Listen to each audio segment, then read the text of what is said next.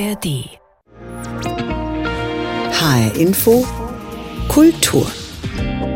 Mit Juliane Ort. Frankfurt sieht sich als Hauptstadt der Satire. Schließlich entstanden hier die Zeitschriften Pardon und Titanic und die Satiregruppe Neue Frankfurter Schule. Das Museum für komische Kunst untermauert diesen Anspruch. Achim Frenz hat die Karikatura mit aufgebaut und geleitet. Jetzt bekommt er einen Nachfolger. Martin Sonntag von der Karikatura Kassel. Er bringt Ideen und jede Menge Erfahrung mit. Und vor allem einen großen Sinn für Humor. Darüber wird er gleich selbst berichten. Humor braucht es in diesen Zeiten. Kriege und Krisen, wo man hinschaut. Und dann ist auch noch Weihnachten. Ich bin Erika. Jetzt kommt Weihnachten. Ich schenke Vati ein Tischfeuerzeug zu 22 Mark 50. Vati schenkt Michael Tennisschläger zu 22 Mark. Michael schenkt Mutti eine Schälmaschine zu 19 Mark 70. Mutti schenkt mir Schallplatten im Wert von 18 Mark. 4 Mark 50 muss ich noch bekommen. Von wem? Ich bin so gespannt auf Weihnachten. Robert Gernhardt war das, einer der Gründer der neuen Frankfurter Schule, die die deutsche Komik und Satire entscheidend geprägt hat. Gernhardts Zeichnungen bilden, zusammen mit den Werken von Effi Bernstein, Klodwig Poth und Hans Traxler, den Grundstein der Karikaturasammlung. Sie werden in der Dauerausstellung im historischen Leinwandhaus neben dem Frankfurter Dom gezeigt. Wenn nicht, wie gerade jetzt, das ganze Haus für die Zeichnungen von Loriot gebraucht wird. Dass die Karikatura ein Museum für komische Kunst ist, merkt man. Hier wird viel gelacht und gekichert. Aber es geht nicht nur um Unterhaltung. Die Zeichnungen spiegeln auf humorvolle Weise aktuelle und überstandene gesellschaftliche Konflikte. Seit dem Jahr 2000 gibt es die Karikatura Frankfurt und von Beginn an wird sie von Achim Frenz geleitet. Zum Jahresende geht er in Ruhestand und dann übernimmt Martin Sonntag. Bisher leitet er in Kassel die Karikatura Galerie für komische Kunst. Und auch diese Aufgabe hatte er schon von Achim Frenz übernommen. Für ihn ist es also ein Déjà-vu. Ich habe mit Martin Sonntag vor seinem Wechsel nach Frankfurt gesprochen und wollte von ihm erstmal wissen, was für ihn komisch ist und worüber er so lacht. Über fast alles. Ich lache fast den ganzen Tag, außer wenn ich mal nicht lache. Das ist nicht so oft. Ähm, und am liebsten lache ich natürlich über äh, Sachen, die ein bisschen abseitiger sind als normal Abseitiges. Also gerne über äh, ein bisschen schärfere Satire, gerne über ein bisschen auch einen deftigeren und schwarzen Humor, aber auch die feinen, schönen Zwischentöne, die so im so ein bisschen äh, subkutan daherkommen und äh, leicht und behende sind, machen mir auch große Freude. Also eigentlich ist das ganze Leben voller Lachen. Man muss nur mal genau hinschauen. Das klingt so, als wären Sie ein sehr fröhlicher Mensch, der sehr viel Spaß hat. Ja, das ist, äh, das in, ist in der Tat so und ich glaube, das äh, kann man auch gut lernen. Man ist ja umgeben von äh, Situationen und Angelegenheiten, die mein, manchmal oder meistens nicht so viel Spaß machen. Ähm, aber dafür gibt es ja die komische Kunst, um genau das erträglich zu machen und auch über den Irrsinn der Welt lachen zu können. Und Irrsinn haben wir ja im Moment wirklich genug. Also das heißt, eigentlich müssten wir gerade eine Hochzeit der Satire und der komischen Kunst haben. Ja, in der Tat ist das äh, erleben wir auf vielen Bereichen oder in vielen Ebenen ähm, gesellschaftliche und politische Umbrüche. Und immer in Zeiten von äh, Umbrüchen ist äh, Satire gefragt, noch immer äh, relevant. Und das erleben wir auch gerade. Also wenn wir die Aktualität gerade nicht mit äh, Satire oder im Fall der Karikatur mit Bildsatire begleiten würden, würde es sehr viel düsterer aussehen, glaube ich. Jetzt haben wir gerade schon erfahren, dass Sie viel lachen und über, über ganz viel lachen. Und ich würde jetzt doch auch ganz gerne noch mal ein bisschen gucken, wo das herkommt. Sie selbst kommen ja aus Minden in Ostwestfalen. Und die Menschen dort gelten ja als so ein bisschen eigenbrötlerisch, um es mal so vorsichtig zu sagen. Äh, sind das aber vielleicht auch gerade sehr humorbegabte Menschen? Ja und ja. In der Tat, äh, der Ost- und die Ostwestfalen an sich sind äh, tatsächlich ein bisschen eigener Schlag, aber sie sind umgeben von sehr viel Landschaft. Also unendlich viel Landschaft. Und wenn man in viel Landschaft aufwächst, in der auch nicht unbedingt sehr viel passiert, ähm, hat man eigentlich nur noch eine, eine Möglichkeit und die heißt, äh, man muss über alles lachen. Das äh, gibt ja tatsächlich auch diese These, dass ähm, oft komische Menschen aus der Provinz stammen, also nicht nur aus Ostwestfalen, sondern eben vom Land. Liegt das dann vielleicht daran, dass da einfach so viel Landschaft ist, wie Sie sagen, und man sich eben irgendwas suchen muss, worüber man lachen kann? Na, wo viel Landschaft ist, ist auch viel äh, Eintönigkeit, auch Eintönigkeit in Verhaltensweisen und in äh, gesellschaftlichen Strukturen. Und wenn man dann als, als junger Mensch, äh, wenn, wenn einem dann eine, zum Beispiel eine Titanic in die Hand fällt und man feststellt, da draußen gibt es ja noch was anderes und da gibt es Leute, die vielleicht so ähnlich ticken wie man selbst, äh, dann ist das doch ein, eine große Motivation, genau in dieser Richtung sich äh, zu bewegen. Bevor Sie jetzt aber das Komische quasi auch zum Beruf gemacht haben, äh, haben Sie was ganz anderes gemacht. Sie wollten nämlich Lehrer werden und äh, haben Geschichte und Sport in Kassel studiert. Wie kamen Sie denn da drauf? Weil ich dachte, das ist ein sinnvoller äh, Beruf und das ist äh, tatsächlich ein sinnvoller Beruf.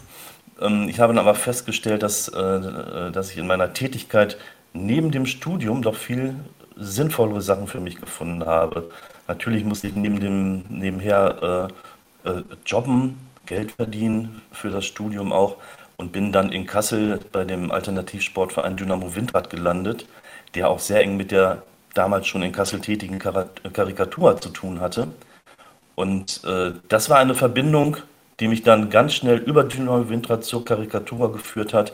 Und so bin ich dann letztendlich dann doch nicht zur Schule gegangen, weil wenn man einmal in diesem Bereich der freien Szene und der freien Kultur arbeitet, sieht man da doch sehr viel äh, Gutes und viel, sehr viele Vorteile drin. Ja. Da will man da nie wieder raus. Sie sind ähm, vor 30 Jahren fast äh, zur Karikatura in Kassel gekommen. Ab 2000 haben Sie sie auch geleitet. Und jetzt wäre ja im kommenden Jahr das 30-jährige Jubiläum. Und statt also eine Jubiläumsfeier zu feiern, haben Sie jetzt eine Abschiedsfeier. Wie ist das für Sie? Ja, wie das Kind heißt, letzten Endes ist, ist ja egal, ob das eine schöne Feier. es wird auf jeden Fall noch gefeiert. Ja, ja, doch, doch, das wird, äh, das wird schon noch gemacht. Ich bin jetzt 34 Jahre in Kassel, fast 30 Jahre bei der Karikatura. Und ähm, da ist man auch schon verwurzelt und dieser, äh, dieser Wechsel, also das Verlassen der Stadt Kassel ist jetzt auch nicht ganz so einfach, weil man wirklich sehr viele Bindungen und äh, Verbindung äh, in dieser Stadt hat. Aber ich freue mich natürlich sehr auf die äh, Aufgabe in Frankfurt.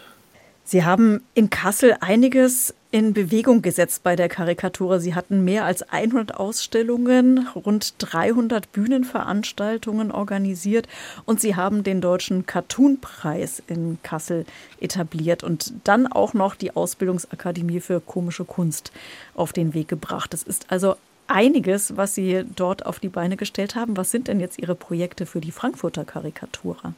Also in Kassel äh, haben wir tatsächlich viel, äh, viel organisiert, viel gemacht. Natürlich geht das alles nur mit einem großartigen Team.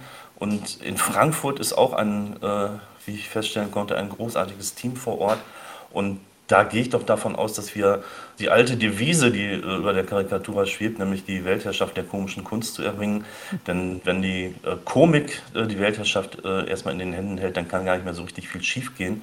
Ähm, dass wir diesen Schritt dann doch deutlich näher kommen. Ich schätze mal, in den nächsten fünf bis zehn Jahren sollte das zu schaffen sein. Und wie gehen Sie da jetzt ran an die neue Aufgabe? Also ist es jetzt eher so Ehrfurcht, weil es sind ja auch durchaus große Fußstapfen, in die Sie da treten? Oder sagen Sie sich, es wird jetzt auch einfach mal Zeit für frischen Wind, der aus Kassel dann kommt? Oh, ich gehe da ganz äh, äh in, einer, in einer Mischung ran, die einerseits entspannt ist und andererseits hoch motiviert ist. Es gibt eine, eine schöne Linie, die in, in, in Frankfurt äh, verfolgt wurde, äh, eine, eine, logische Linie, die sich äh, jetzt bis zur Loriot-Ausstellung ähm, weitergeführt hat.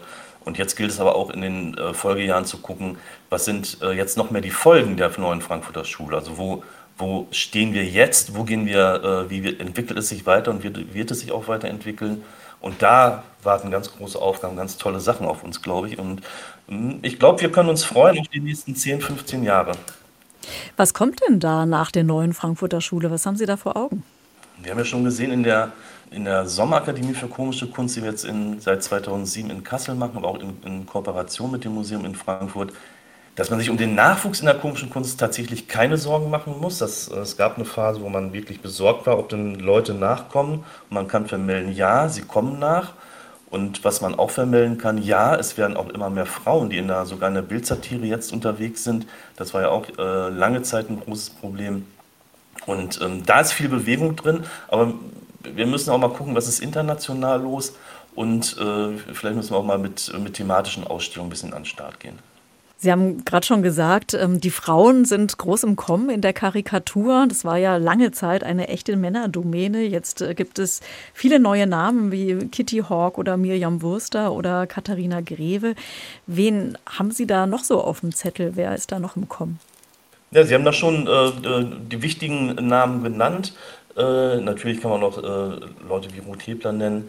Und wenn wir uns das anschauen, wenn wir äh, mal, hier Mathe, das ist auch eine schöne Sache. Vor ungefähr 15, 20 Jahren konnte man feststellen, dass wir einen Anteil von 10% zeichnenden Frauen in dem Bereich haben. Mittlerweile hat sich das verdoppelt, also bei, äh, bei 20 Prozent. Das hört sich jetzt nicht sehr viel an, ist aber tatsächlich in, diesem, in dieser recht langsamen und aber dann doch stetigen Entwicklung ein ziemlich guter Weg, äh, der da beschrieben wurde. Und dem wollen wir auch gerecht werden, natürlich. Wie muss man denn die Frauen fördern, damit es äh, von den 20 Prozent dann vielleicht nochmal eine Verdopplung gibt? Man muss sie nicht speziell fördern, das wäre, das wäre Quatsch. Es ist tatsächlich, ähm, es ist ein Spiegel der Gesellschaft wie immer. Und bei der Sommerakademie für komische Kunst haben wir festgestellt, natürlich geht es auch darum, um, äh, um, um Schulung und Aus- und Weiterbildung, also Ideenfindung, äh, Bildaufbau, Bildumsetzung, solche Geschichten. Aber viel wichtiger ist, und das haben wir festgestellt, ist natürlich die Vernetzung. Ähm, es gibt ganz, ganz viele Leute, die äh, oftmals eher zu Hause im Kämmerlein oder nur für Freunde zeichnen und die dann tatsächlich zu motivieren, rauszugehen, äh, in ein Netzwerk reinzugehen, dieses Netzwerk auch anzubieten und dieses Netzwerk so zu gestalten, dass, äh, dass die Nachwuchsleute auch dann Möglichkeiten haben. Das war die Aufgabe dieser Sommerakademie und ist es weiterhin. Und darüber äh, sind tatsächlich auch sehr viele äh, äh, Frauen jetzt an den Start gekommen. Und das hat aber nichts mit einer speziellen Förderung für Frauen zu tun, sondern tatsächlich eher mit der Situation, dass diese Frauen noch einfach da sind. Wenn Sie auf den Nachwuchs gucken bei der komischen Kunst, woran erkennen Sie denn dann, ob jemand ein Händchen hat oder eine Begabung für komische Kunst, für Satire, für Karikatur? Woran kann man das sehen? Das kann man vielleicht auch wieder äh, aufdröseln an den Aufnahmekriterien der Sommerakademie für komische Kunst. Die Teilnehmer und Teilnehmerinnen äh, müssen sich mit Arbeitsproben bewerben. Und da, es gibt eine Aufgabenstellung, die sie äh, bearbeiten müssen. Und bei diesen Aufgaben oder Lösung der Aufgaben, die eingereicht werden, geht es gar nicht mal so sehr darum, ob die schon sehr gut zeichnen können oder äh, ob die sehr äh, ausgefeilt oder tricky da unterwegs sind, sondern man kann tatsächlich dann relativ schnell feststellen, bringen diese Leute Komik mit, äh, bringen sie Humor mit, können sie Komik produzieren, erkennen sie Situationen, können sie äh, einen Dreh finden. Und da geht es tatsächlich nicht darum, ob sie gut zeichnen können. Das kann man lernen, das ist eine Routinegeschichte, aber Humor muss man haben und Komik muss man produzieren können. Und das ist tatsächlich schon an, an, an wenigen Arbeitsproben und wenigen Zeichnungen äh, festzustellen. Und äh, wenn wir jetzt äh, auch drauf gucken, also es geht ja nicht nur sozusagen um die Angebotsseite, also die Karikaturisten und Karikaturistinnen, da einen Nachwuchs zu schaffen, sondern ja auch beim Publikum. Wie ist das denn mit der jüngeren Generation? Kann man die mit Karikaturen äh, begeistern? Ähm, ich glaube schon. Ich bin mir sogar ziemlich sicher, dass das der Fall ist. Und wenn wir uns äh, online mal umschauen, gibt es gerade im Bereich der Bilder und der Komik in Bildern eine sehr hohe Frequenz und sehr hohe Klickzahlen wenn wir noch einen Schritt weitergehen und äh, uns das, das Genre der Memes angucken, die ja gerade sehr, äh, sehr weit vorne sind in diesem Bereich, kann man sogar so weit gehen, dass man feststellt, ähm, die eigene Satireproduktion ist im, äh, findet ja im großen Umfang statt, dass sehr viele Leute sehr schnell Memes raushauen, also Komik produzieren. Und in den äh, Vereinigten Staaten gibt es Studien, die besagen, dass dort eine Mehrzahl an Jugendlichen sich an Satireformaten politisch äh, informieren. Nicht an normalen Newsformaten, an den üblichen, sondern tatsächlich satirische Formate sich anschauen, um äh, Informationen zu erhalten. Und das finde ich einen ganz interessanten Vorgang und da bin ich doch sehr, sehr guter Hoffnung, dass äh, die nächste und übernächste und überübernächste Generation auch äh, Komik-Satire und Bildsatire gutieren wird. Die geht aber vielleicht nicht unbedingt ins Museum, um da die Satire zu sehen. Das heißt, Sie müssen sich vielleicht auch neue Wege der Verbreitung suchen. Ja, nichts passiert von selbst. Ne? Man muss schon immer was dazu tun, dass, äh, äh, dass Sachen, dass Sachen passieren, zum Beispiel, dass junge Leute sich für einen Museumsgang interessieren. Aber auch da gibt es Erfahrungswerte, wie man und was man machen kann. Und äh, ich hoffe, dass wir da auch in den nächsten Jahren immer wieder äh, uns an die aktuellen Generationen anpassen und die aktuellen Generationen auch den Schritt dann tatsächlich machen und sagen, jawohl, das schauen wir uns an, weil es uns weiterbringt, weil es äh, nicht nur schön ist, sondern weil es auch relevant ist. Weil die Zeichner und Zeichnerinnen haben uns auch was zu sagen. Das sagt Martin Sonntag, ab kommendem Jahr Leiter der Karikatura Frankfurt. Dort läuft aktuell noch die Ausstellung Ach was, Loriot zum Hundertsten. Sie ist bis zum 12. Mai verlängert. Was auch noch ein bisschen dauert, die Eröffnung des Museums Reinhard Ernst in Wiesbaden. Das Gebäude steht schon und es hat wegen seiner weißen Granitfassade auch schon einen Spitznamen Zuckerwürfel.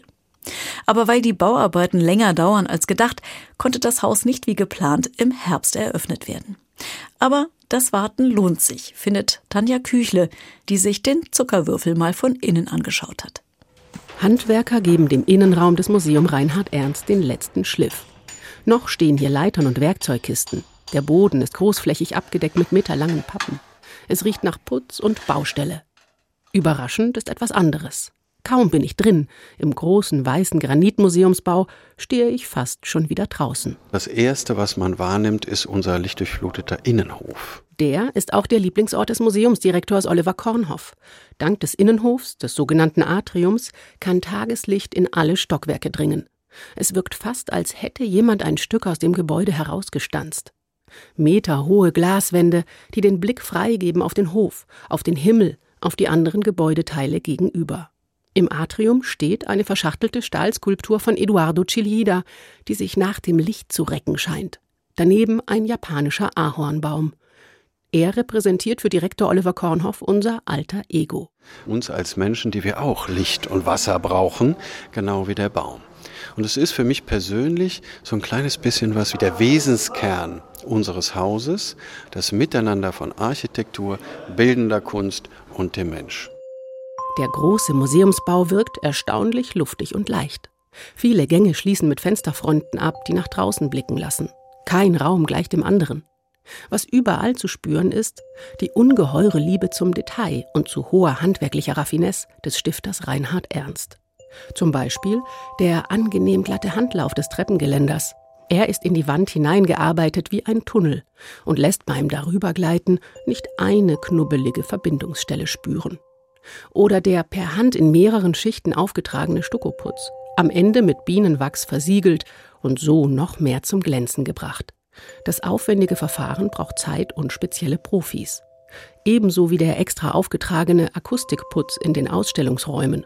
Den hat sich Stifter Reinhard Ernst ausdrücklich gewünscht, damit man sich vor den Bildern nicht im Flüsterton unterhalten muss, sagt Museumsdirektor Oliver Kornhoff. Das ist ein Material, was noch nie in einem Museum verarbeitet wurde und nur aus Großraumbüros bekannt ist. Wenn man dieses Material hier verarbeitet, dann muss das aber nicht in Großraumqualität sein, sondern in Museumsqualität sein. Und da das noch nie jemand zuvor gemacht hatte, brachte das zum Beispiel ganz, ganz viel äh, zeitliche Investition mit sich. Neben solchen speziellen Zeitfressern ist die Verzögerung der Eröffnung des Museum Reinhard Ernst vor allem den üblichen Problemen des Bauwesens geschuldet. Allgemeiner Handwerkermangel, Rohstoffknappheit und Lieferengpässe aufgrund der Corona-Krise und des Ukraine-Kriegs. Aber auch, so Kornhoff, dass weder Stifter Reinhard Ernst noch der befreundete japanische Stararchitekt Fumiko Maki auf der Zielgeraden Kompromisse machen wollten was die Qualitätsansprüche an den Museumsbau angeht. Das ist ein Herzensprojekt. Ein Museum baut und eröffnet man ein einziges Mal im Leben. Und so sind auch die ursprünglich angesetzten 60 Millionen Euro Baukosten mittlerweile auf 80 Millionen geklettert. Bestritten werden sie aus dem Stiftungsvermögen der Reinhard und Sonja Ernst Stiftung. Auch der laufende Betrieb soll allein durch Einnahmen, Sponsoren und Stiftungsmittel finanziert werden. Hier steckt kein einziger Euro Steuergeld drin und es ist auch ganz wichtig, dass wir für dahin keinen einzigen Euro Steuergeld nehmen, denn das ist die Idee. Wenn wir was fürs Gemeinwohl bauen. Und dazu gehört natürlich auch die Kunst, teilweise schon jetzt während der Bauarbeiten fest im Museum verbaut. Zum Beispiel die Skulptur des Starbildhauers Tony Craig, zwei goldglänzende fünf Meter hohe Säulen, derzeit von schützenden Tüchern verhüllt. Oder die 60 Quadratmeter große Glasfront der renommierten Künstlerin Katharina Grosse. Schillernd fließen hier Farben ineinander, rot, blau, orange und werfen bei Sonnenschein bunte Schatten ins Foyer des Museums. Auf Einladung von Reinhard Ernst hat die Malerin zum ersten Mal mit Glas gearbeitet. Ihr aufwendiger Entwurf wurde von den traditionsreichen Derix Glasstudios in Taunusstein umgesetzt, in verschiedensten Techniken, vom mundgeblasenen Glas über Airbrushfarbe und Ätzungen. Auch die Installation im Museum sei extrem aufwendig gewesen, sagt Museumsdirektor Oliver Kornhoff. Weil man millimetergenau mit dem Glasroboter gearbeitet hat. Das sind wirklich kleine Raupenfahrzeuge, die mit großen Saugnäpfen diese tonnenschwere Scheibe im Schneckentempo in ihre millimetergenaue äh, Führung hier eingepasst haben. Das war ein Moment, da hätten Sie eine Stecknadel fallen hören können, hochkonzentriert. Im ganzen Haus ist spürbar, dass hier ein Architekt passgenau für einen guten Freund und dessen Sammlung ein Museum gebaut hat. Das gibt es nicht allzu oft. Und auch die Sammlung selbst biete etwas nahezu Einzigartiges, betont Direktor Oliver Kornhoff. Es gibt nur ganz wenig Häuser auf der Welt, die sich ausschließlich abstrakter Kunst verschrieben haben.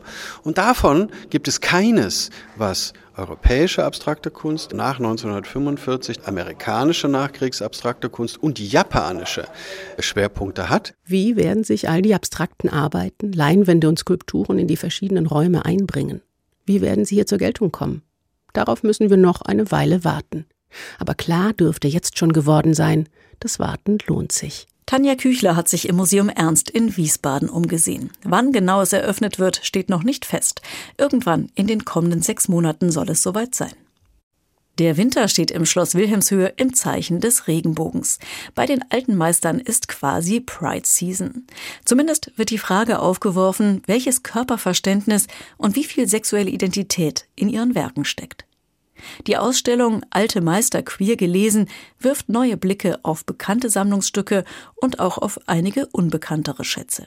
Jens Wellhöhner hat sie gesehen. Er war ein Malerstar vor 500 Jahren, Hans Baldung Grien. Grenzen überschritt er gern, wie auf einem seiner Werke, das heute in Kassel hängt. Auf dem Gemälde ist Herkules zu sehen, eng umschlungen mit dem jungen Riesen Antaios. In der griechischen Sage erdrückt Herkules den Riesen. Bei Baldung Grien sieht das aber eher aus wie ein gewalttätiger Liebesakt zwischen Männern, erzählt Justus Lange, Kustos der Gemäldesammlung im Schloss Wilhelmshöhe. Hans Baldung Grien, ein Zeitgenosse von Dürer und äh, vielleicht einer der Künstler, die besonders subversiv vielleicht in ihrer Darstellung sind, die auch so ein bisschen das Potenzial von Kunst, das äh, Mehrdeutige besonders ausgereizt haben. Die Kunst war jahrhundertelang auch ein Raum, um mit gesellschaftlichen Tabus zu spielen. Ein Raum der künstlerischen Freiheit im wahrsten Sinn. Homosexuelle Liebe galt ja als Todsünde, doch auf Gemälden taucht sie auf, erklärt Kuratorin Marlena Rotter. Im Zweifelsfall konnte man immer noch sagen, na, es ist keine reale Person dargestellt, es ist eben ein Mythos, der hier wiedergegeben wird. Der Mythos ist so. Da wurde sich ja dann auch so ein bisschen abgesichert, aber auf der anderen Seite diese Absicherung auch für offenere Motive natürlich. Alte Meister mit queeren Motiven. Auch fast 300 Jahre nach Hans Baldung Grien machte sich ein hessischer Künstler an so ein Werk. Wilhelm Böttner, Hofmaler der Landgrafen von Hessen-Kassel. Auf seinem Gemälde aus der Zeit um 1800 küsst ein Mann einen Mann. Der Gott Zeus als alter Mann mit Bart verführt den schönen Jüngling Ganymed. Die Hinterfragung von Geschlechterrollen ist natürlich ein Bestandteil der Ausstellung. Grundsätzlich ging es uns eben darum, mal in unseren Beständen zu schauen, welche Motive würden würden wir heute vielleicht so unter diesem Begriff queer summieren. Ganz klar, den Begriff gab es zu der Entstehungszeit der Kunstwerke nicht, aber eben äh, dieses Potenzial und die Lesarten mal zu hinterfragen. Und da sind natürlich Geschlechterrollen und deren Überschreitungen eines der Themen, was uns hier interessiert hat. Auch Maler Willem Böttner testete die Grenze des damals Zeigbaren aus, mit seiner homoerotischen Darstellung. Das Bild malte er in Rom, dort gingen damals Gerüchte um über die angebliche Homosexualität von Johann Joachim Winkelmann, dem Pionier der klassischen Archäologie. Maler Böttner spielt auf seinem Bild auf den Skandal an, Justus Lange. Na, interessanterweise war das Gemälde tatsächlich so etwas wie Gesprächsstoff äh, aber weniger in dem Sinn von, oh, sowas zeigen wir jetzt lieber nicht, als dass man ähm, es eben für besonders gelungen erachtete und äh, durchaus auch äh, vielleicht die Brücke zu Winkelmann und zu den Diskussionen sah, ohne es offen auszusprechen. Das ist vielleicht so ein bisschen der, der springende Punkt. Man sah das Bild und machte sich so seine Gedanken. Darüber öffentlich sprechen war aber noch undenkbar. Maler Willem Böttner war übrigens sein Herkulesbild mit dem jungen Ganymed ganz besonders wichtig. Und hat dann, als er es verkauft hat, genau diese Version für sich nochmal gemalt. Also offensichtlich hatte er auch eine gewisse persönliche Beziehung zu dem Thema. Ähm, und diese Zweitfassung, die wir eben jetzt hier auch schön zeigen können, die ist 1803, 1804 entstanden. Kurz darauf starb Böttner. Die Kasseler Ausstellungsmacher haben Dutzende Gemälde und Skulpturen aus ihrer Sammlung hervorgeholt, die beweisen, dass es schon vor Jahrhunderten queeres Leben auch in Mitteleuropa gab. Jens Wellhöhner über die Ausstellung Alte Meister queer gelesen. Sie ist noch bis zum 24. März im Schloss Wilhelmshöhe in Kassel zu sehen. Das war die Kultur. Mein Name ist Juliane Ort.